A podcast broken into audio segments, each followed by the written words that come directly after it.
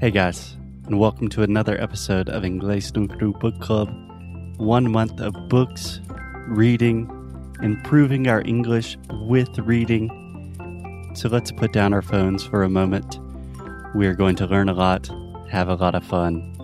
Let's get started.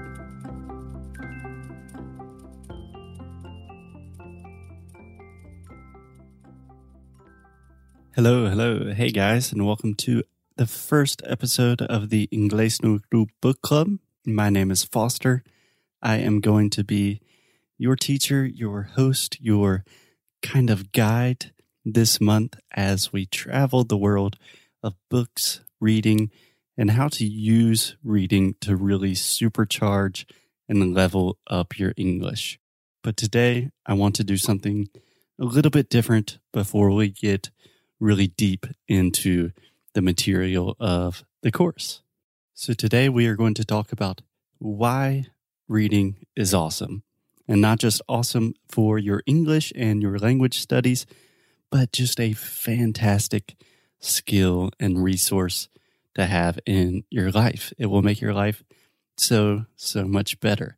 So, more specifically, today we are going to talk about eight reasons why you should be reading in a foreign language, why reading is awesome. But before we do that, I want to give you just a little bit of my story with reading, a little bit of background, so we have a little bit more context and everyone is on the same page. I have always been a reader for most of my life.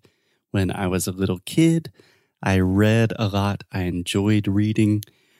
I don't know if I was like a a bookworm. We have this phrase in English, a bookworm. That is someone that enjoys reading a lot and they always have their nose deep into a book. I don't know if I was that nerdy, but I really loved reading.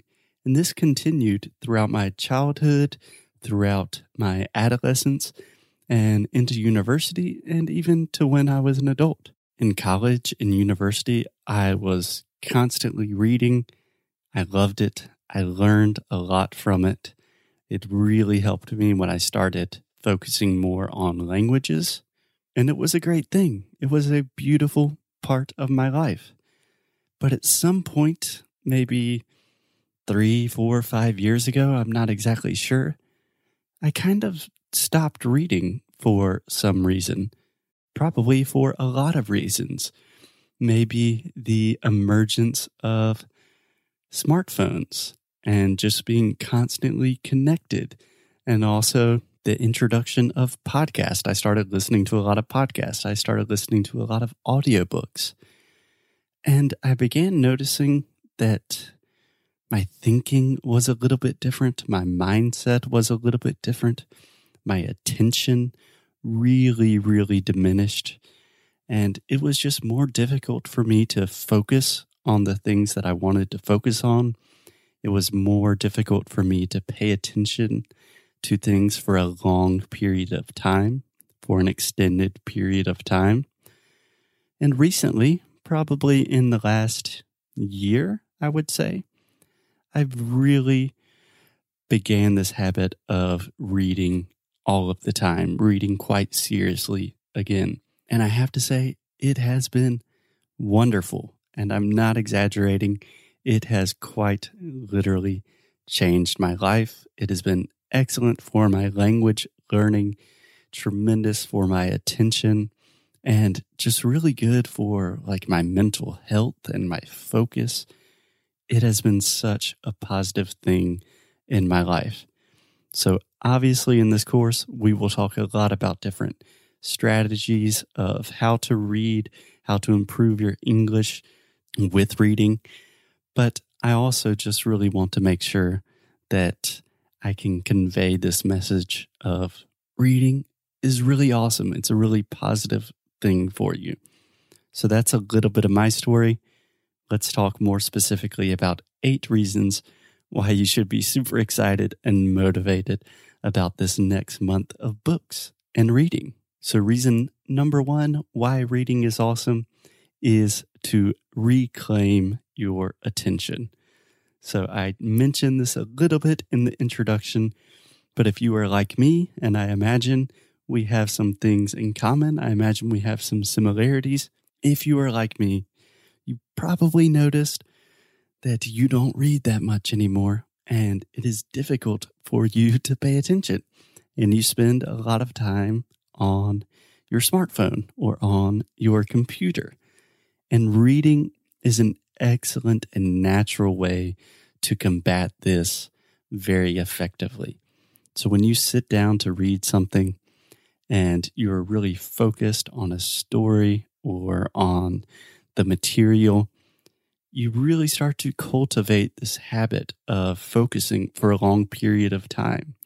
And this is extremely important when you are learning a new language because naturally learning a new language it's really hard. It's very, very difficult. It requires a lot of time, focus, energy, and effort. So if you have difficulty focusing on just one simple task without looking at your phone, it's going to be way more difficult to actually learn how to speak another language fluently and confidently. So that's the first reason why I think reading is so awesome and especially beneficial for your English learning because it just strengthens your attention span. It helps you focus and it really helps you reclaim this sense of motivation and attention. And reason number two why I think reading is really awesome. Again, this is a personal reason for me, but I think it will apply to many of you as well. Is reading is a great tool and resource for introverts. So I am naturally a very introverted person.